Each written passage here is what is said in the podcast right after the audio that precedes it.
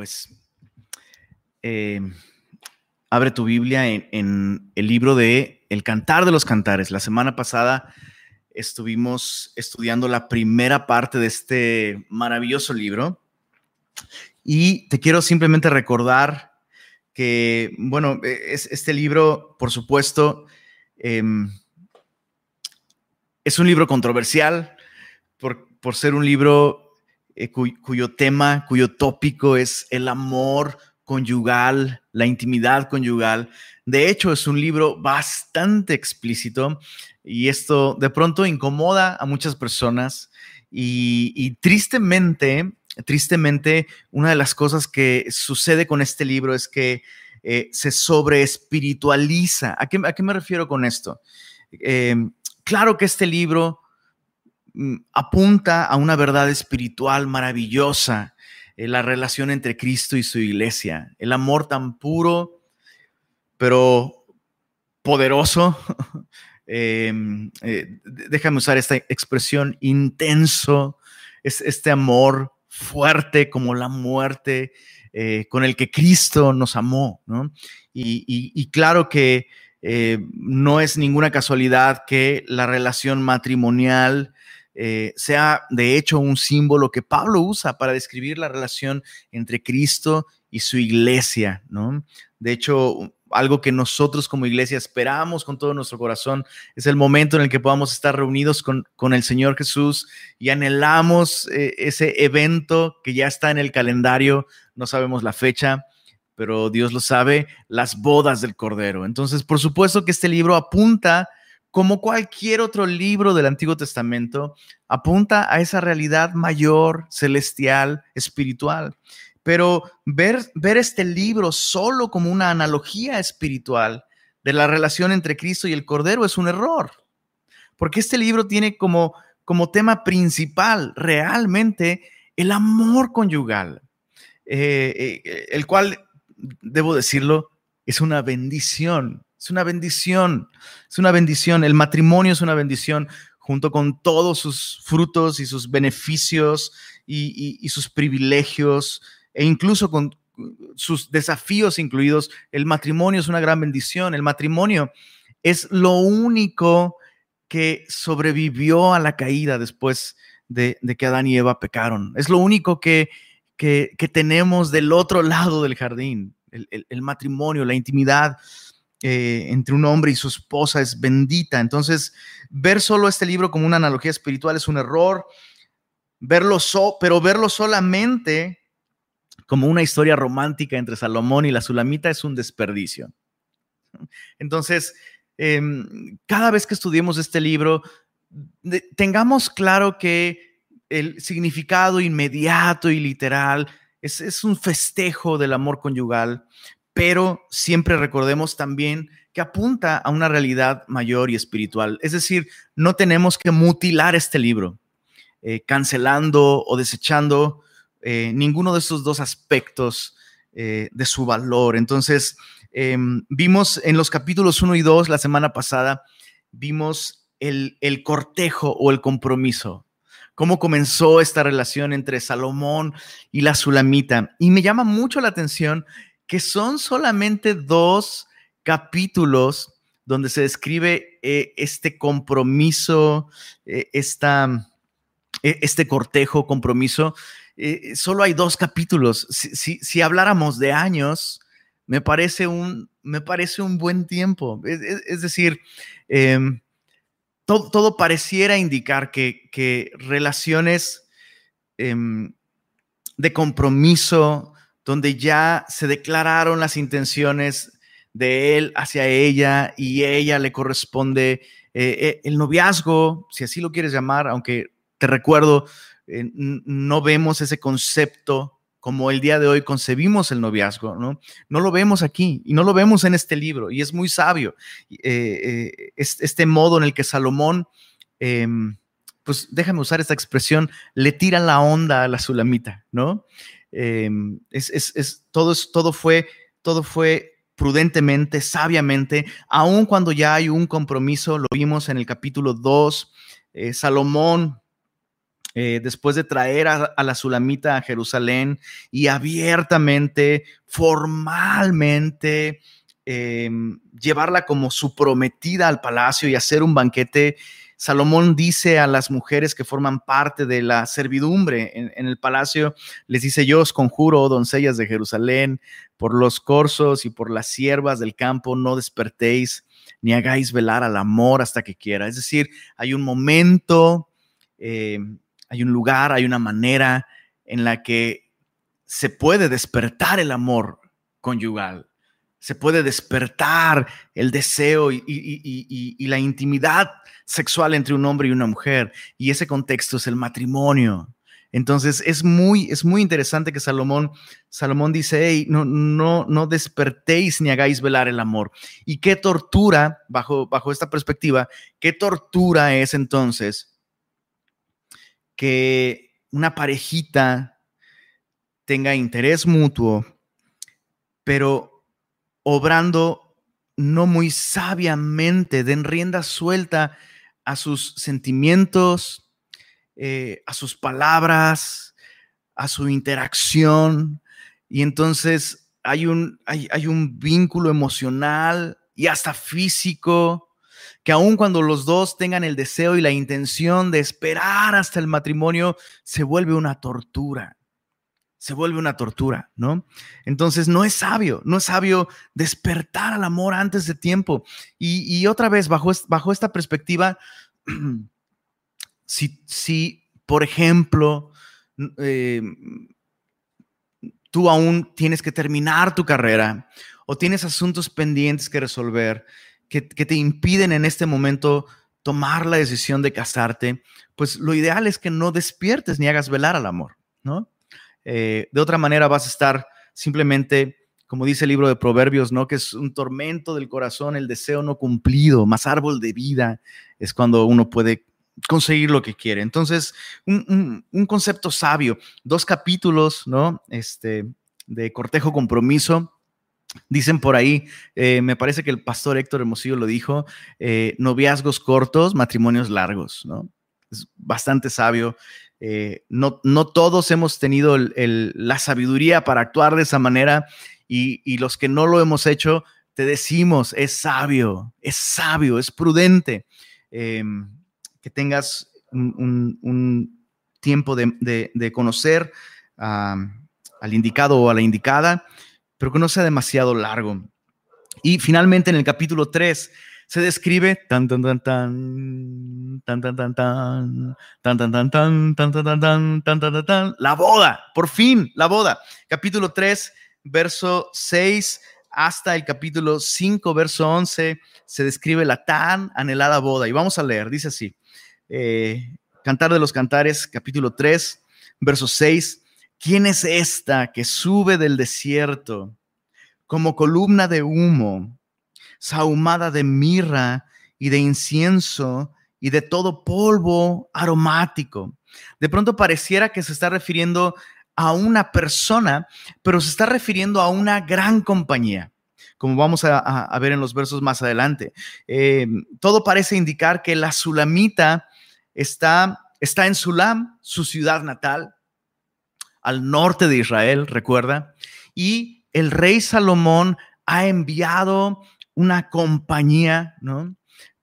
Junto con soldados y doncellas, y, como lo vamos a leer en el verso 7, dice, he aquí es la litera de Salomón, 60 valientes la rodean de los fuertes de Israel, todos ellos tienen espadas, diestros en la guerra, cada uno su espada sobre su muslo por los temores de la noche. Entonces Salomón manda esta, esta caravana y manda esta, dice aquí es esta litera, pero realmente no es, o sea, en nuestra mente imaginamos esa litera donde duermen, eh, sobre todo si tienes niños chiquitos, ¿no? Les compra su litera y uno arriba, otro abajo. Y pensamos en eso, pero no, se está refiriendo de hecho al, déjame usar esta expresión, al tronomóvil de Salomón. Salomón tenía como era costumbre de algunos reyes tener tronos móviles cuando hacían viajes importantes, de pronto algunos reyes mostraban como su, mm, su, poder económico, los lujos que ellos podían darse, em, pues viajando en un trono móvil. Entonces era súper lujoso. Eh, sería como el equivalente moderno, eh, o mejor dicho, el equivalente antiguo de una, no, el equivalente moderno de una limusina. Sería el equivalente moderno de una limusina. Entonces, Salomón manda, manda esta, este trono. Ojo, es su trono, pero se lo manda a su prometida para que ella sea transportada en ese, en ese trono y ella va, va guardada por estos, dice aquí, 60 valientes de los fuertes de Israel. Es decir, estos hombres son soldados, son guerreros, son diestros en la guerra. Dice el verso 8, todos ellos tienen espada, espadas, cada uno su espada sobre su muslo. Y estos hombres serían los, eh, los amigos del novio. Este es un concepto que vemos en el Nuevo Testamento y de hecho es, es una tradición, era una tradición eh, de la nación de Israel que cuando un hombre se, iba a casar, nombraba a uno de sus amigos el guardián de la novia.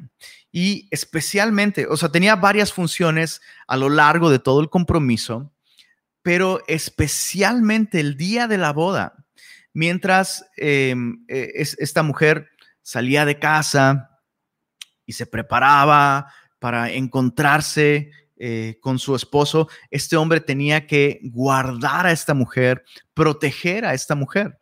Bueno, Salomón no mandó uno, Salomón mandó 60. 60 de estos hombres, em, fuerzas especiales de Israel, él podía darse el lujo de que ellos fueran sus, sus padrinos de boda y ellos van escoltando a la novia y protegiendo a la novia. Y hay dos cosas interesantes aquí. La primera y la más evidente es que Salomón está desde el principio, está cumpliendo con este papel de protector. Y este es uno de los principales roles del hombre en el matrimonio. De hecho, es uno de los principales eh, papeles que el hombre debe desempeñar en la vida. Lo vemos en, en, el libro de Génesis. Cuando Dios creó a Adán, lo creó para que protegiera y guardara el jardín. Y es muy interesante, ¿no? Porque esta mujer se ha referido a su propio cuerpo como un huerto, como un jardín. Bueno, aquí Salomón está protegiendo y guardando a su jardín, que es su esposa del futuro. Es decir, en este momento no es su esposa, está a punto de ser su esposa.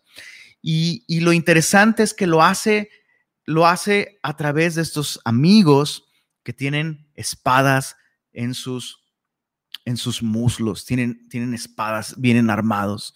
Y eso es algo, algo importante, yendo al segundo punto que vemos aquí, o la segunda aplicación que podemos ver aquí, es que necesitamos nosotros ser hombres de la palabra de Dios. Si queremos realmente proteger o guardar a nuestra esposa, necesitamos traer la espada del Espíritu constantemente cerca de nosotros. Necesitamos ser hombres diestros con la espada de la palabra de Dios. De otra manera no podremos cumplir con, este papel de protectores. Y eh, e, esta imagen me gusta, esta imagen me gusta mucho. De hecho, em, el, Señor Jesús, cuando vuelve en su segunda venida, lo vemos en el libro de Apocalipsis, em, lo vemos regresando y con la espada aguda de dos filos saliendo de su boca y cuidando, protegiendo, defendiendo a su amada iglesia. Entonces, e, es, interesante este, este, toda esta imagen que vemos aquí.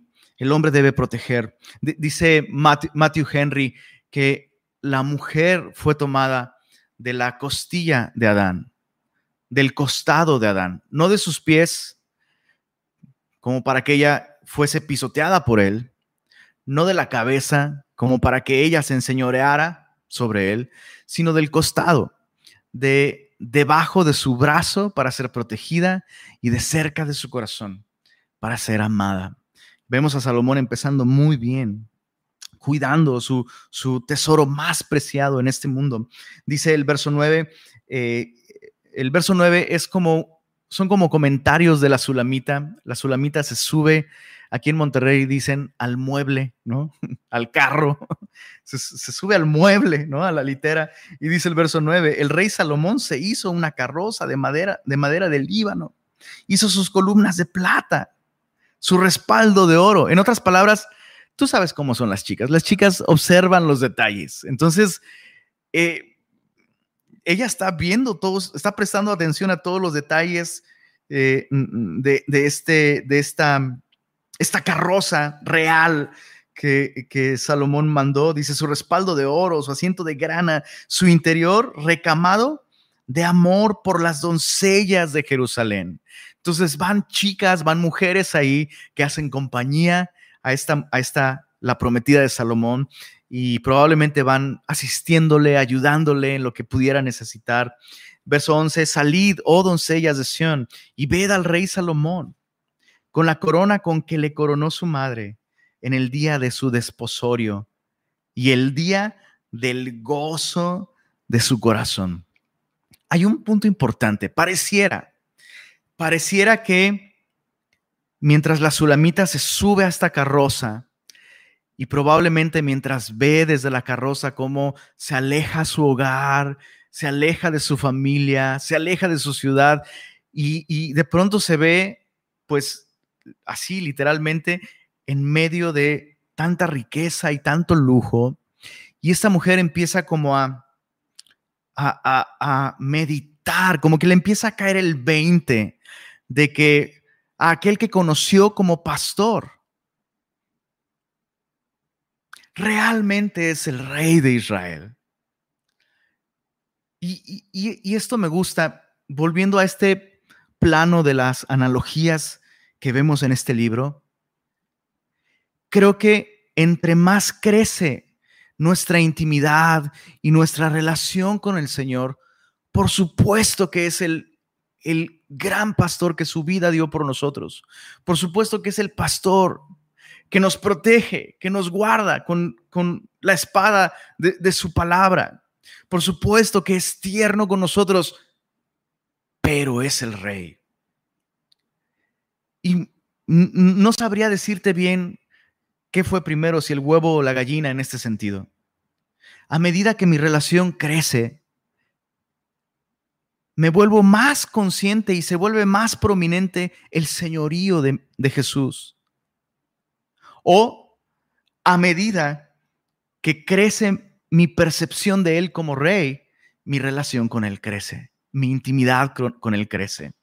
Eh, creo que podemos hacer de nuestra parte nosotros y recordar que si bien Él es nuestro Salvador, si bien Él nos ama con amor eterno, si bien Él es tierno y misericordioso, si bien Él es nuestro pastor que su vida dio por las ovejas, Él es el Rey y nos tiene que caer el 20 de eso. Ahora, eh, antes de dejar este punto, creo que una de las cosas que suelen suceder con bastante frecuencia es eh, la crisis del día de la boda. Como que por alguna razón, el día de la boda te cae el 20, ¿no? Y de pronto hay personas que se paniquean muchísimo y entran en crisis, eh, hay desmayos, bueno, hay de todo, ¿no? Las bodas son tan divertidas, son, eh, es, es, un tema. Y sabes, em, creo que de alguna manera a esta mujer le está cayendo el 20, me estoy casando con el rey, ¿no? Me estoy casando con el rey. O sea, claro, claro que nuestra relación fue maravillosa durante ese tiempo. Te repito, probablemente algunos estiman dos años más o menos de, cortejo, pero, pero finalmente él, es el rey. Y, eso significa que nuestra relación, nuestra relación de alguna manera va, va a ser afectada por eso. O sea, no estoy casándome con cualquier persona, me estoy casando con el rey de Israel. Y qué importante es que cuando tú te cases, cuando tomes la decisión de casarte, es importante que, como, como dijo Jesucristo, ¿no? Que no, te, no comiences a edificar sin primero sentarte y hacer las cuentas, ¿no? y que antes de ir a la batalla saques números y, proyectes y determines, ¿no? Si tienes lo que se necesita para enfrentar la situación que estás enfrentando. Y ojo, no estoy diciendo que, que, o sea, es decir, todos, todos necesitamos crecer durante el matrimonio. nadie está completa y absolutamente listo, pero sí debemos estar conscientes de los retos que implica casarnos con una persona. Eh, por ponerte un ejemplo, el, pastor Billy Graham, evangelista Billy Graham, es un hombre que viajaba demasiado y es interesante esto porque se estimaba que eh, él salía durante un tiempo de su ministerio, él estaba siete meses fuera de casa. De los 12 meses del año, él estaba siete meses fuera de casa. Y me identifico tanto con un pastor que, comentando justo este punto decía, jamás le, le, recomendaría a un matrimonio vivir de esta manera, por supuesto, pero, pero es lo que sucedió con él. Y esta mujer estaba sola el, el resto de los meses. Entonces, cuando la prensa se enteró de esto, literalmente acribillaron a, Billy Graham por, por, dejar a su esposa Ruth tanto tiempo, ¿no?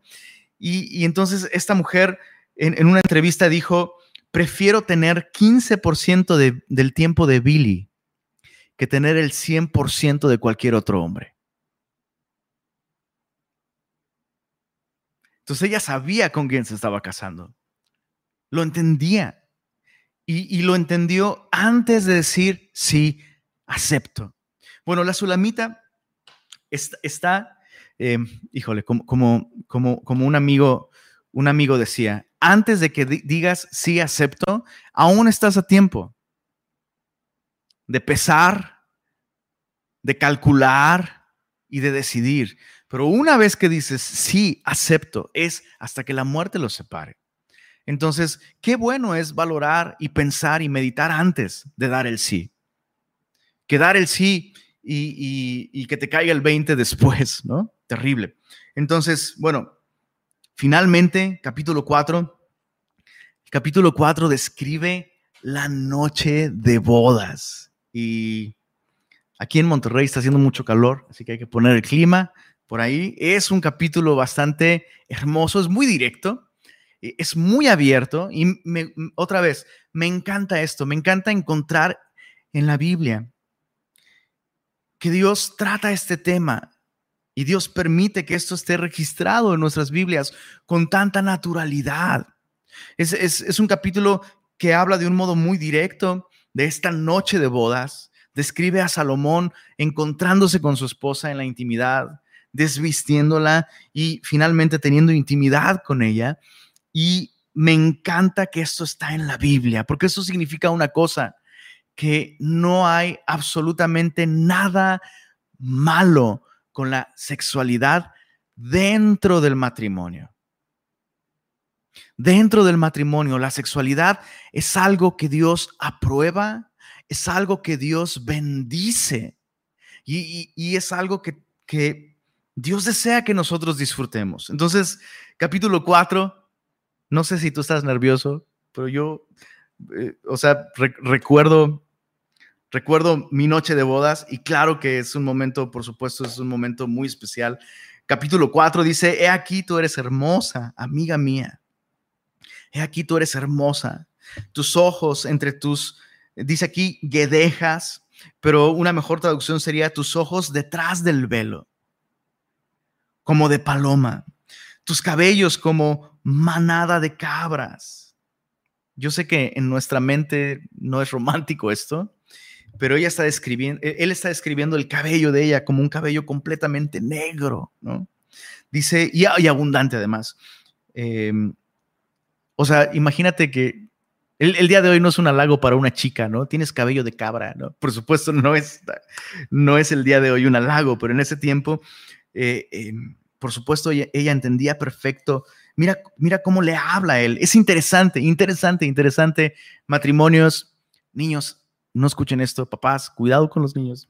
Pero matrimonios, qué importante, importante, importante observar que él es abundante en sus palabras para con ella. es, abundante en sus elogios. Es em, eso. Verso, verso, verso 1.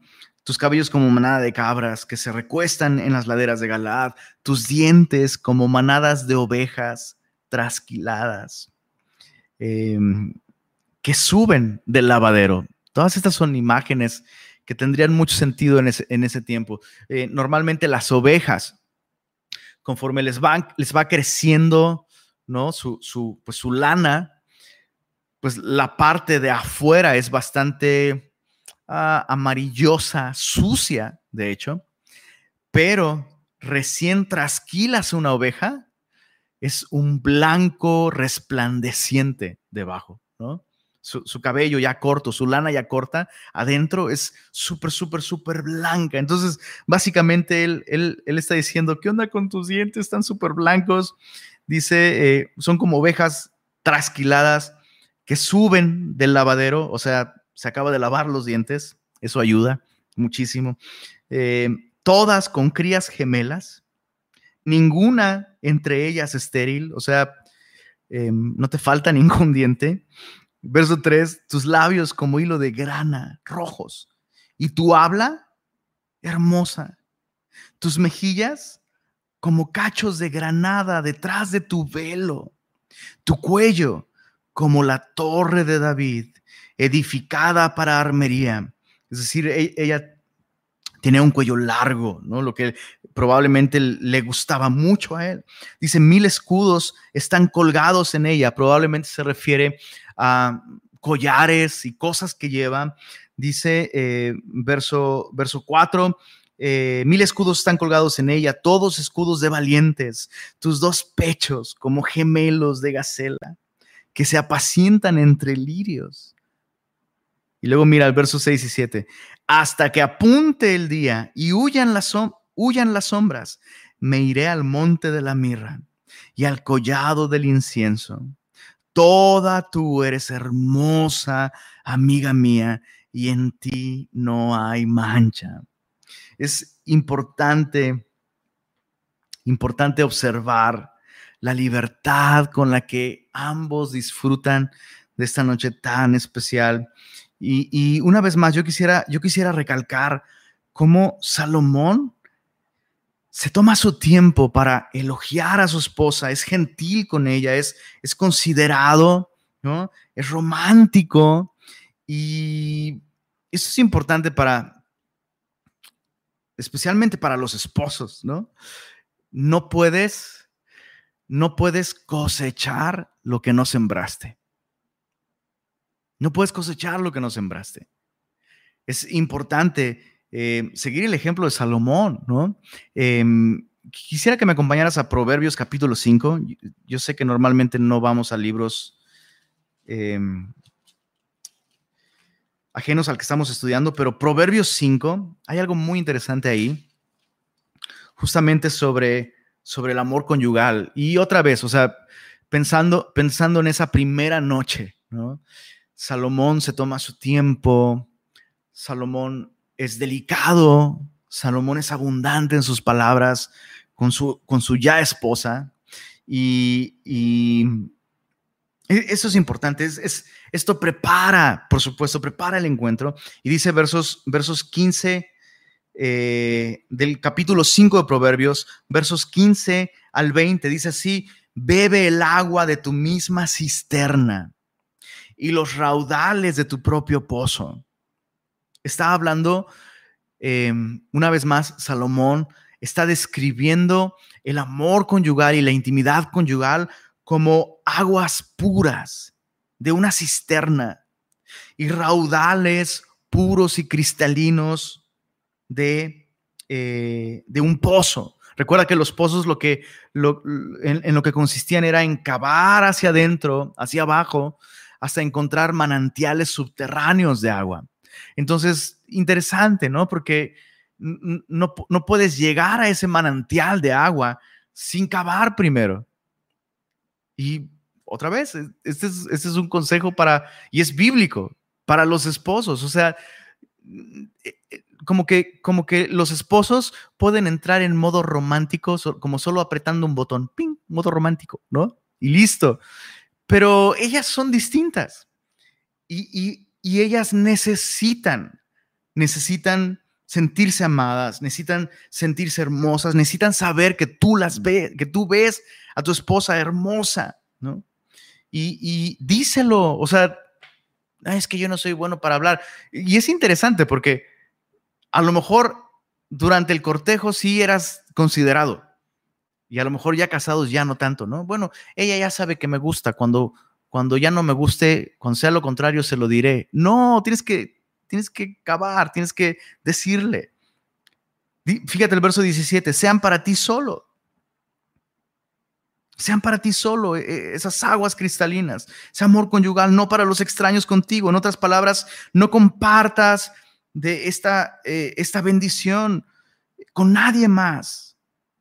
Es, algo entre ustedes dos. Nadie puede entrometerse en, en este manantial bendito. Sea bendito tu manantial y alégrate con la mujer de tu juventud. Y eso es algo importante.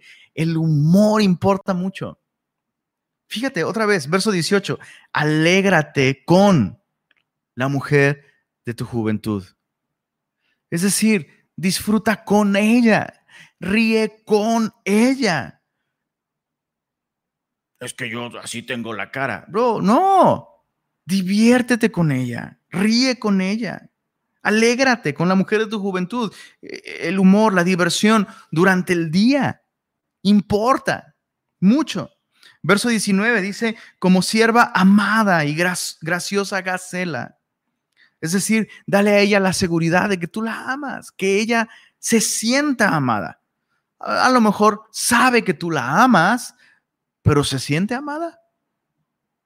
Eso es algo importante. Como sierva amada y graciosa Gacela, sus caricias te satisfagan en todo tiempo verso 19, y en su amor, en su amor, recréate siempre. Entonces te das cuenta cómo primero viene todo esto? El alegrarte, el que ella se sienta amada. Y entonces al final, en su amor, recréate siempre. Dos cosas me llaman la atención, que eso es tan imperativo. Y la otra cosa que me llama la atención es que la palabra recréate eh, en hebreo, la palabra original en hebreo literalmente se refiere a los efectos del alcohol. Cuando alguien ya anda, anda caminando chueco, eh, intoxícate, dice Salomón, intoxícate con tu esposa.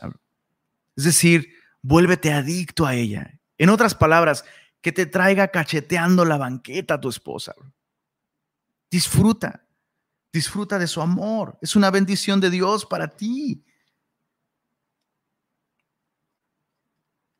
Es maravilloso. Es maravilloso. ¿Cuántas veces, es una pregunta que tengo, cuántas veces le has dado gracias a Dios por la intimidad que disfrutas con tu esposa? ¿Qué tan consciente estás de que es bendita esta fuente? Y de que Dios mismo te dice, hey, disfruta con ella, alégrate con ella, refrescate con ella. Salomón, pues sin duda, sabía lo que estaba haciendo. Hizo un buen trabajo en su noche de bodas, fue considerado con ella. Eh, me, encanta, regresando a Cantar de los Cantares, capítulo 4, verso 7, me encanta lo que dice aquí, dice, toda tú eres hermosa, amiga mía, y en ti no hay mancha.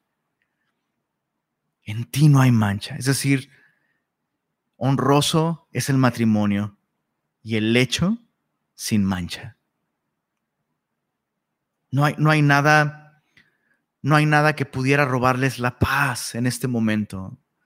No están ocultándose eh, de Dios, no están tomando algo que no les pertenece, no hay mancha en lo que está sucediendo. Em, pero por otro lado, también esto me recuerda cómo nos ve Jesús. Jesús nos ve así.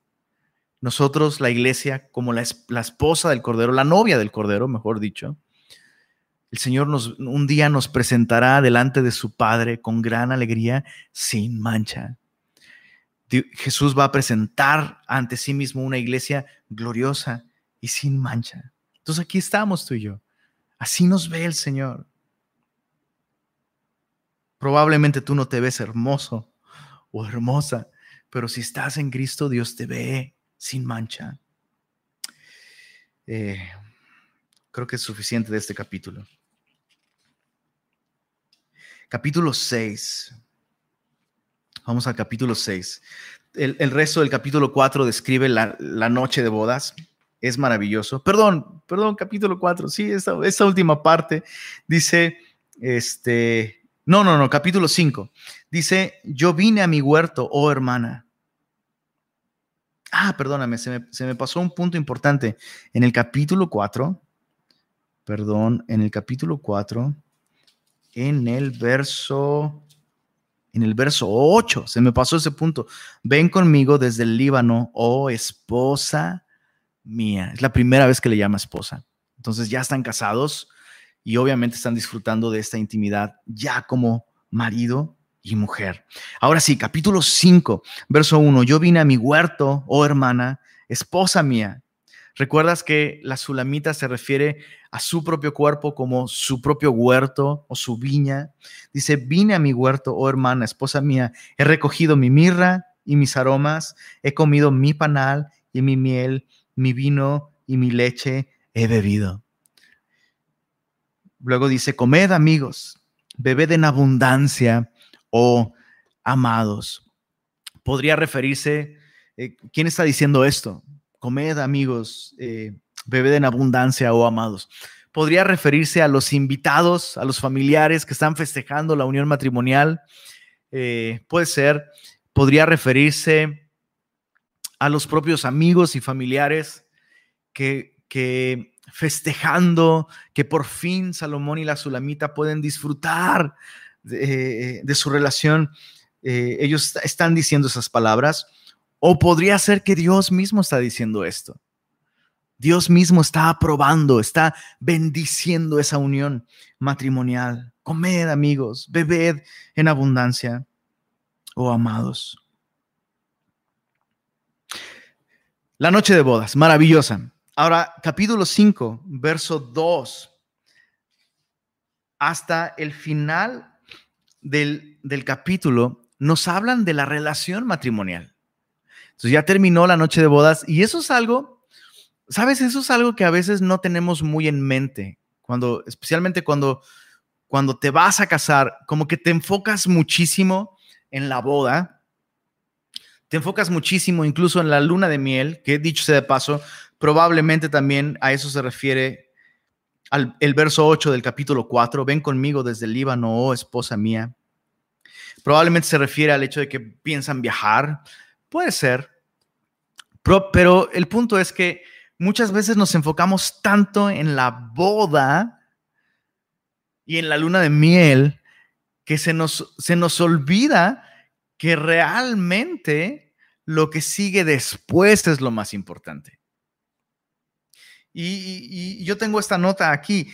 Si invirtiéramos la misma cantidad de energía, de determinación, de planeación, de tiempo. Incluso si invirtiéramos la misma cantidad de recursos e-, económicos en nuestra relación matrimonial, como lo hicimos para invertir en nuestra boda, uy, nuestros matrimonios estarían, no habría problemas matrimoniales, básicamente.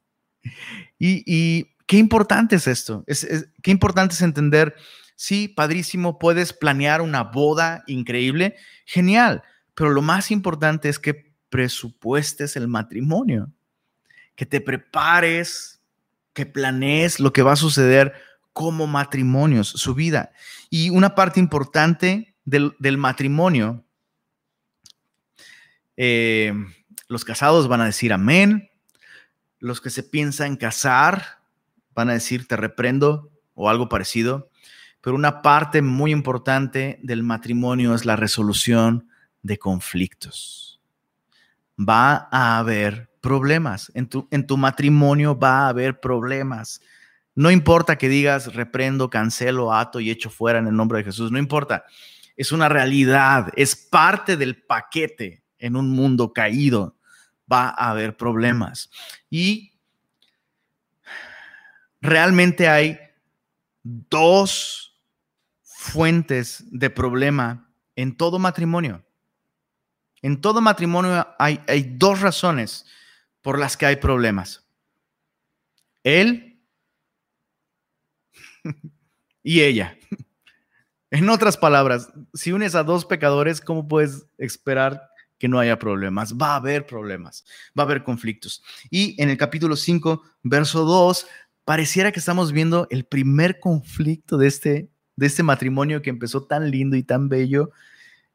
Y leemos así, dice capítulo 5, verso 2, yo dormía, son palabras de ella, yo dormía, pero mi corazón velaba. Es la voz de mi amado que llama.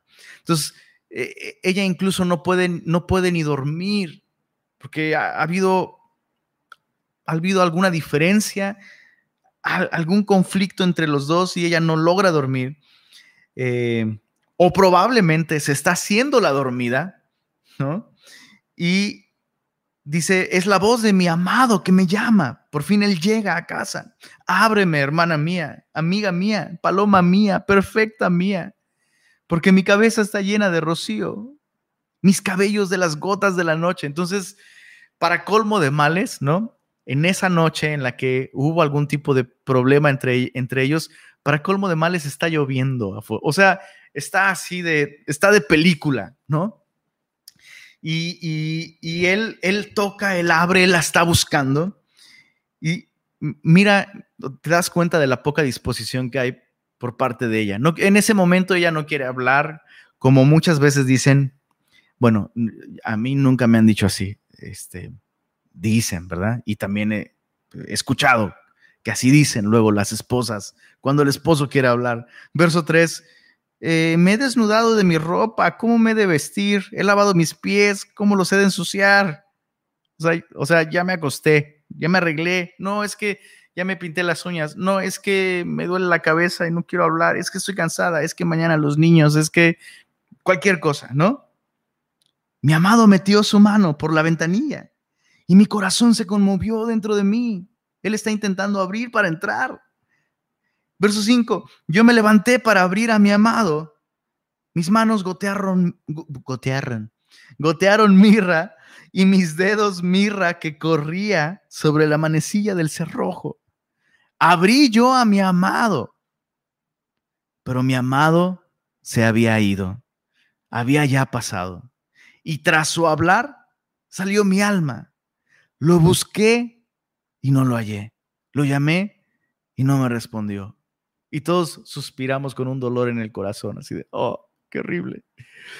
O sea, finalmente ella, eh, ella, ella fue movida a, bueno, le voy a dar un chance a este cuate, voy a abrir, ¿no? Y, y él ya no está, él ya se fue. ¿Y qué importante es esto? Una de las cosas más importantes que debemos mantener como un hábito si queremos resolver conflictos es resolverlos, hablarlo. Es increíble cómo muchas veces uno deja los asuntos sin hablarlos, sin resolverlos. Y, sabes, eso es algo que suele pasar. A veces uno de los dos quiere hablarlo y el otro dice, no, es que yo necesito tiempo, ¿no? Y creo que hay que ser flexibles, es decir, si tú quieres hablarlo y tu cónyuge dice, necesito tiempo, creo, creo, que, creo que está bien, hay que, ser, hay que ser sensibles a eso, siempre y cuando, y ahí te va, siempre y cuando, como dice la carta de Pablo a los Efesios, no se ponga el sol sobre vuestro enojo.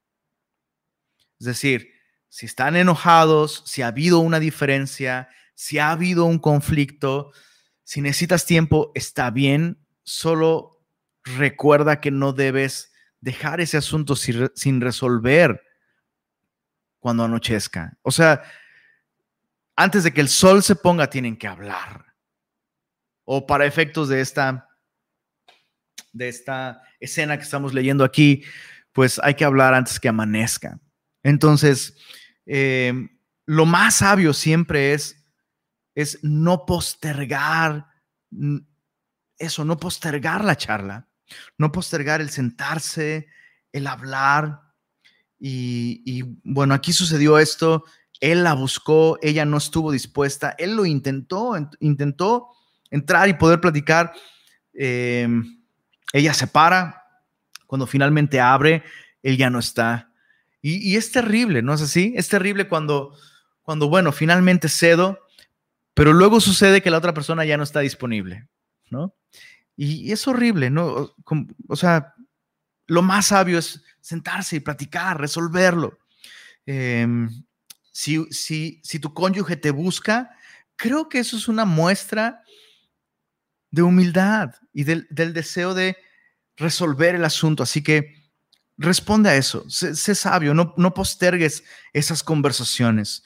El capítulo, capítulo 6, finalmente en el, verso 3, después de que ella sale y habla con los guardas de la ciudad, no sabemos quiénes son los guardas de la ciudad. Evidentemente no son los guardas no son guardas literales porque golpean a esta mujer. Probablemente se refiere a su conciencia.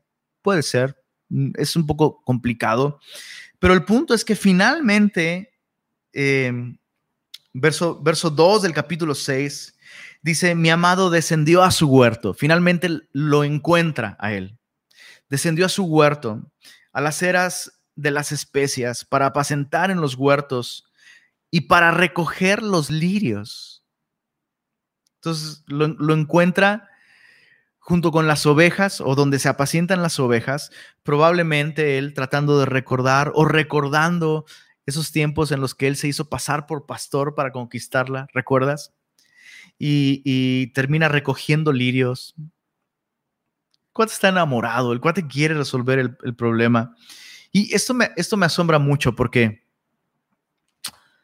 viendo otra vez e, esta porción, bajo una perspectiva de analogías espirituales? ¿Acaso no es el Señor siempre el que nos busca cuando nosotros estamos mal?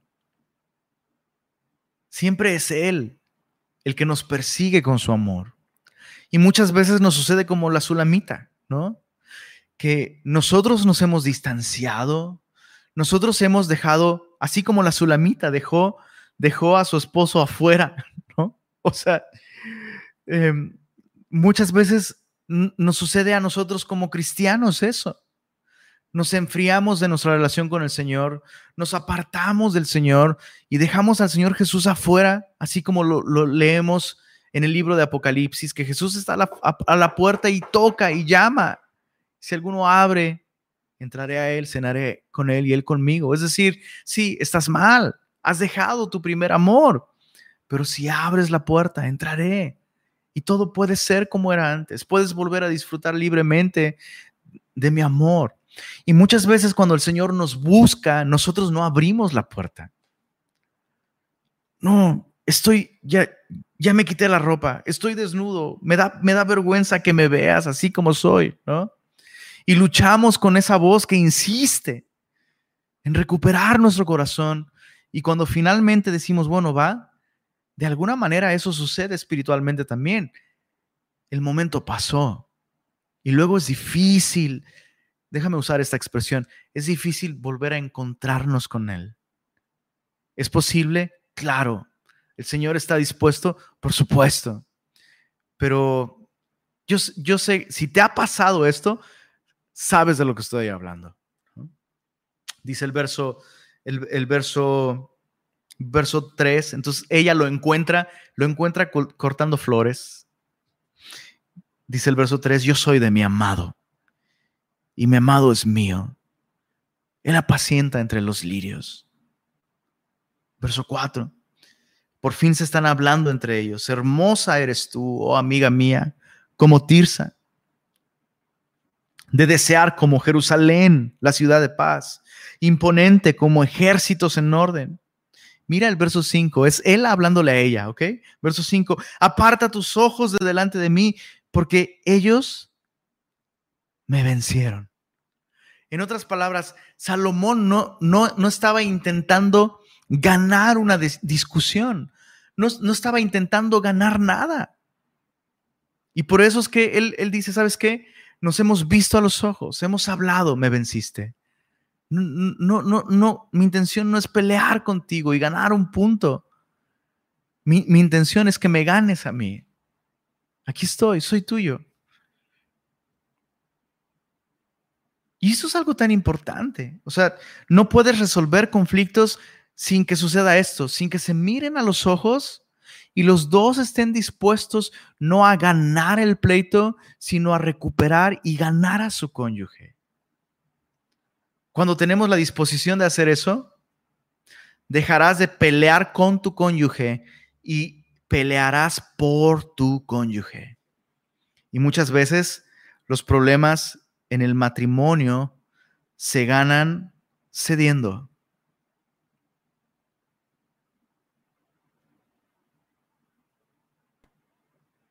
Wow, cuánta sabiduría hay aquí, ¿verdad? Qué ejemplo para nosotros.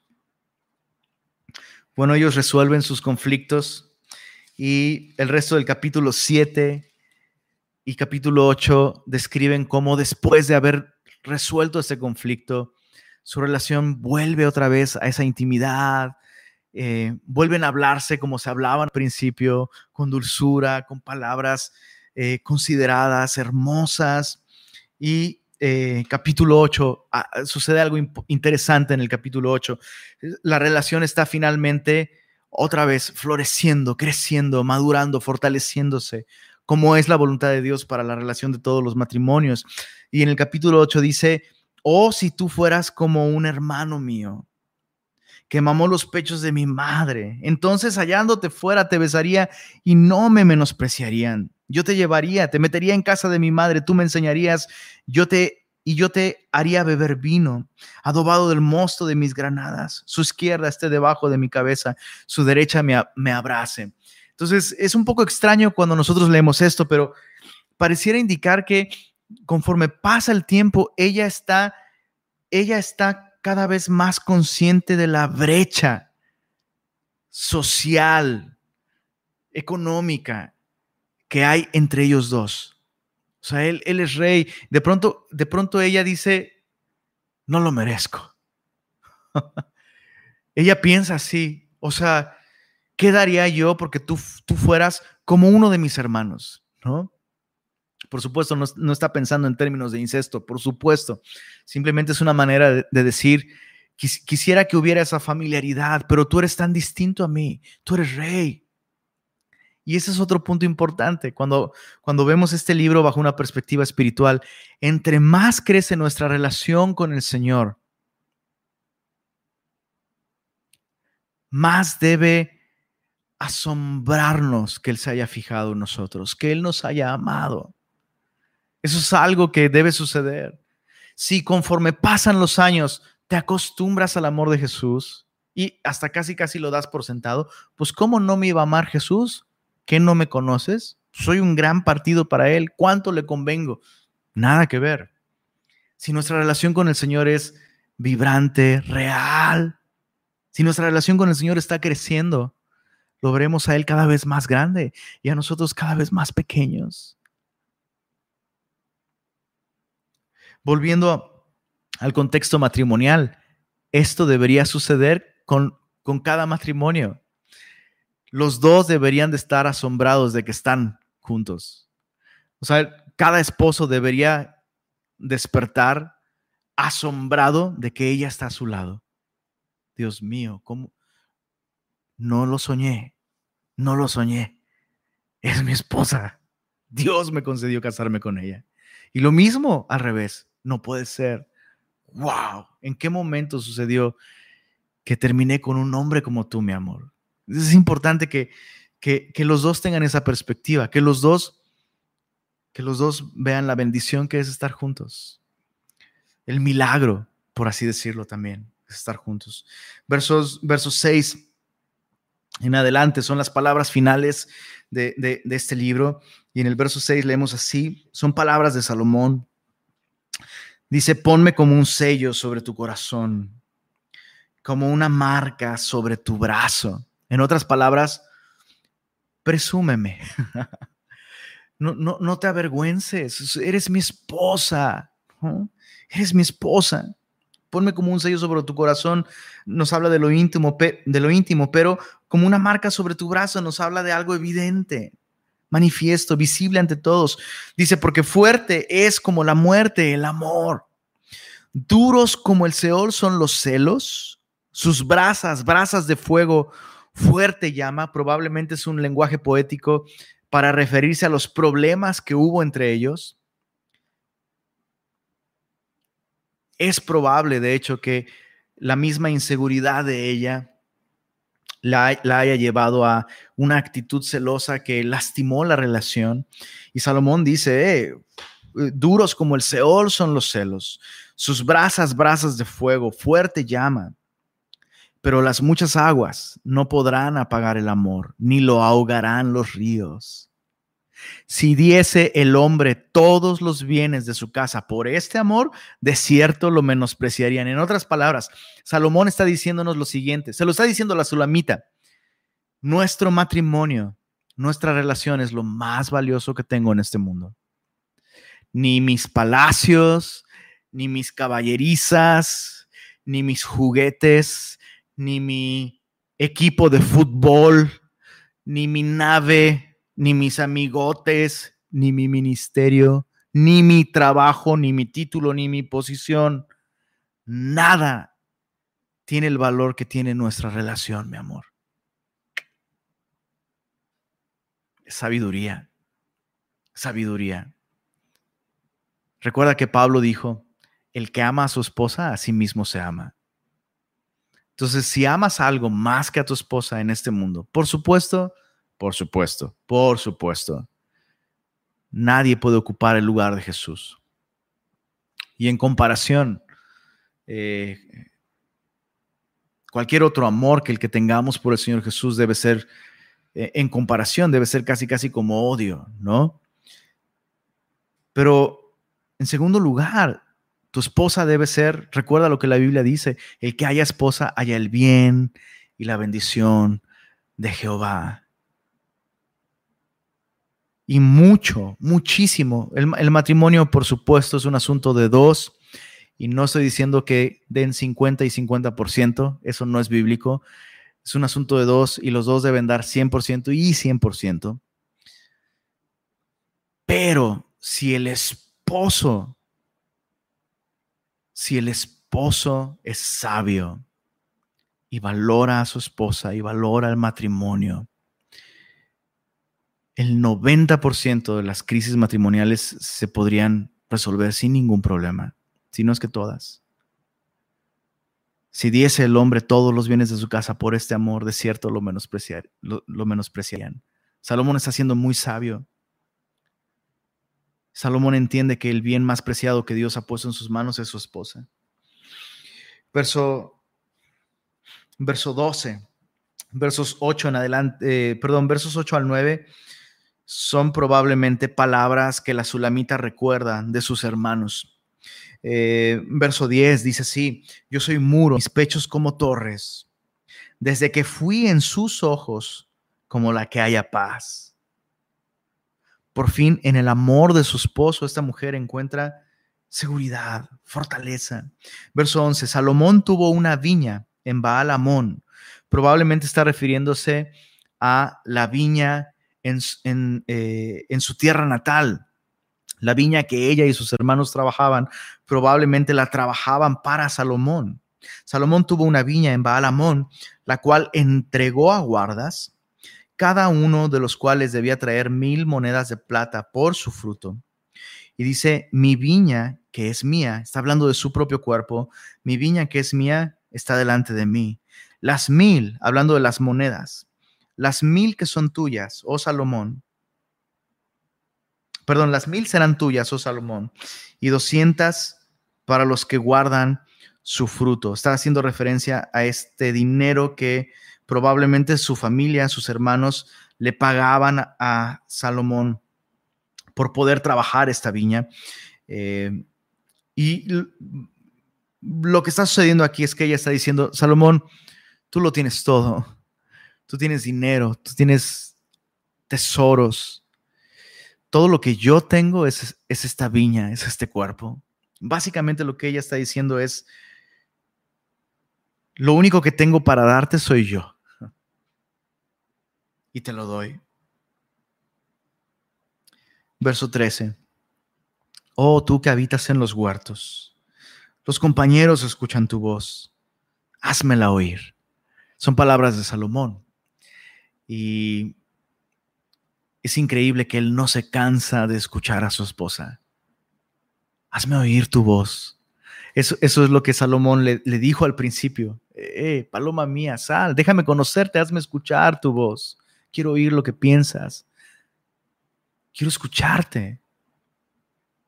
Y una vez más, Salomón, pasados los años, mantiene este interés en escuchar a su esposa, platicar con ella, escucharla sobre todo. Y una vez más, me asombra, me asombra sobremanera las muchas referencias en la Biblia a la oración como algo agradable para nuestro Salvador. Nuestro, Dios disfruta que tú y yo le permitamos escuchar nuestra voz en oración. Es algo que Dios nos ha estado hablando mucho, Semilla Monterrey. Dios nos ha estado hablando mucho sobre esto, sobre la oración. Y, y esta sola razón es suficiente para orar. Que Dios desea oír mi voz. Dios desea escucharme. Wow, qué privilegio. Qué privilegio. Verso 14, apresúrate, amado mío. Probablemente eh, Salomón sale a hacer sus labores, sus funciones, probablemente hace un viaje eh, a alguna ciudad de Israel para atender algún asunto y ella está en casa esperando a su esposo y dice, apresúrate, amado mío, sé semejante al corzo o al cervatillo sobre las montañas de los aromas. Eh, ambos están hablando con, los mismos términos y, con los mismos conceptos con los que se hablaban al principio. Es maravilloso esto. Em, dicen por ahí, casarte es bien fácil. Planear una boda es... Yo sé que si tú estás planeando una boda justo ahorita, vas a decir que estoy mal, ¿no? Planear una boda es fácil. Realmente, planear una boda es fácil. Mantenerte casado es difícil. Pero mantenerte casado felizmente es un arte y es posible, es posible si dependemos de la sabiduría de Dios para el matrimonio. Así que terminamos con esta idea. Esta mujer dice, apresúrate, amado mío, sé semejante al corzo y al cervatillo. Y ella vuelve a anhelar ¿no? Eh, vuelve a expresarse con esas palabras que usaba al principio, cuando, cuando estaban en este cortejo y que él declaró sus intenciones y luego se fue a Jerusalén, ¿no? Él decía, oh, ella decía, ay, sé como el cervatillo, amado mío, apresúrate, vuelve, anhelaba estar con él, porque ella estaba en su primer amor. Y sabes, el día de hoy, creo que si hay una aplicación espiritual para todos nosotros es Regresa a tu primer amor. ¿Recuerdas esos primeros días de tu relación con el Señor en los que cada minuto que tú pudieras pasar a solas con Él, orando, alabándolo, cada momento que tú podías disponer para ti, lo usabas abriendo tu Biblia por enésima vez en el día por centésima vez en el día, abrías tu Biblia, anhelabas a Jesús y, más importante, estabas consciente de su regreso y anhelabas que Jesús volviera. Y pasó el tiempo y, y tal vez, tal vez, claro que amas a Jesús, pero, pero has abandonado ese primer amor. Que el Señor, que el Señor use eh, este estudio de hoy para llevarnos a otra vez anhelar como al principio, anhelar su presencia, anhelar su palabra, anhelar su cercanía y anhelar su regreso. Y que Dios use también este estudio para bendecir a los matrimonios, también para traer entendimiento y perspectiva a aquellos que son solteros. Vamos a orar y vamos a darle gracias a Dios por su palabra. Padre Celestial, gracias. Gracias por la riqueza que hay en tu palabra por la sabiduría que hay en ella, pero sobre todo, Señor, porque tus palabras son espíritu y son vida, Señor. Son vida para nuestro matrimonio. Y te pido esta noche por cada matrimonio, Señor, por aquellos que están atravesando conflictos, Señor, que este libro traiga esperanza, que este libro traiga alivio, traiga dirección. Ayúdanos a recordar, Señor, como matrimonios, que antes que pedirnos cuentas de nuestro trabajo, nuestro ministerio o cualquier otra cosa, Señor, nos vas a pedir cuentas sobre nuestro matrimonio. Es un bien precioso que tú has dejado en nuestras manos, Señor. Ayúdanos a valorarlo como tú lo valoras, Señor. Ayúdanos a ver a nuestro cónyuge como la bendición que es, Señor. Y gracias una vez más, Señor, porque también este libro nos hace ver cuánto nos amas tú, Señor. Siendo nosotros los que debiéramos estar más interesados en nuestra relación, Señor. La verdad es que eres tú el que nos busca, Señor. Eres tú el que nos ama incansablemente, Señor. Nos anhelas, nos deseas, Señor. Es algo increíble. Y nos asombra, Señor, porque tú no eres como nosotros, Señor. No te convenimos, Señor. Ojalá fueras como nosotros, Señor. Pero la verdad es que así como la Sulamita se veía tan indigna del rey Salomón, nosotros esta noche queremos reconocer una vez más, Señor, que somos indignos de tu amor. Pero te damos gracias, Señor, porque tu amor, tu amor no, no solo es fuerte como la muerte, Señor. Tu amor por nosotros te llevó a la muerte por nosotros, Señor. Gracias por amarnos así, Señor. Gracias, Señor. Y esta noche queremos responder a tu amor en adoración. Te amamos, Jesús, porque tú nos amaste primero. Amén.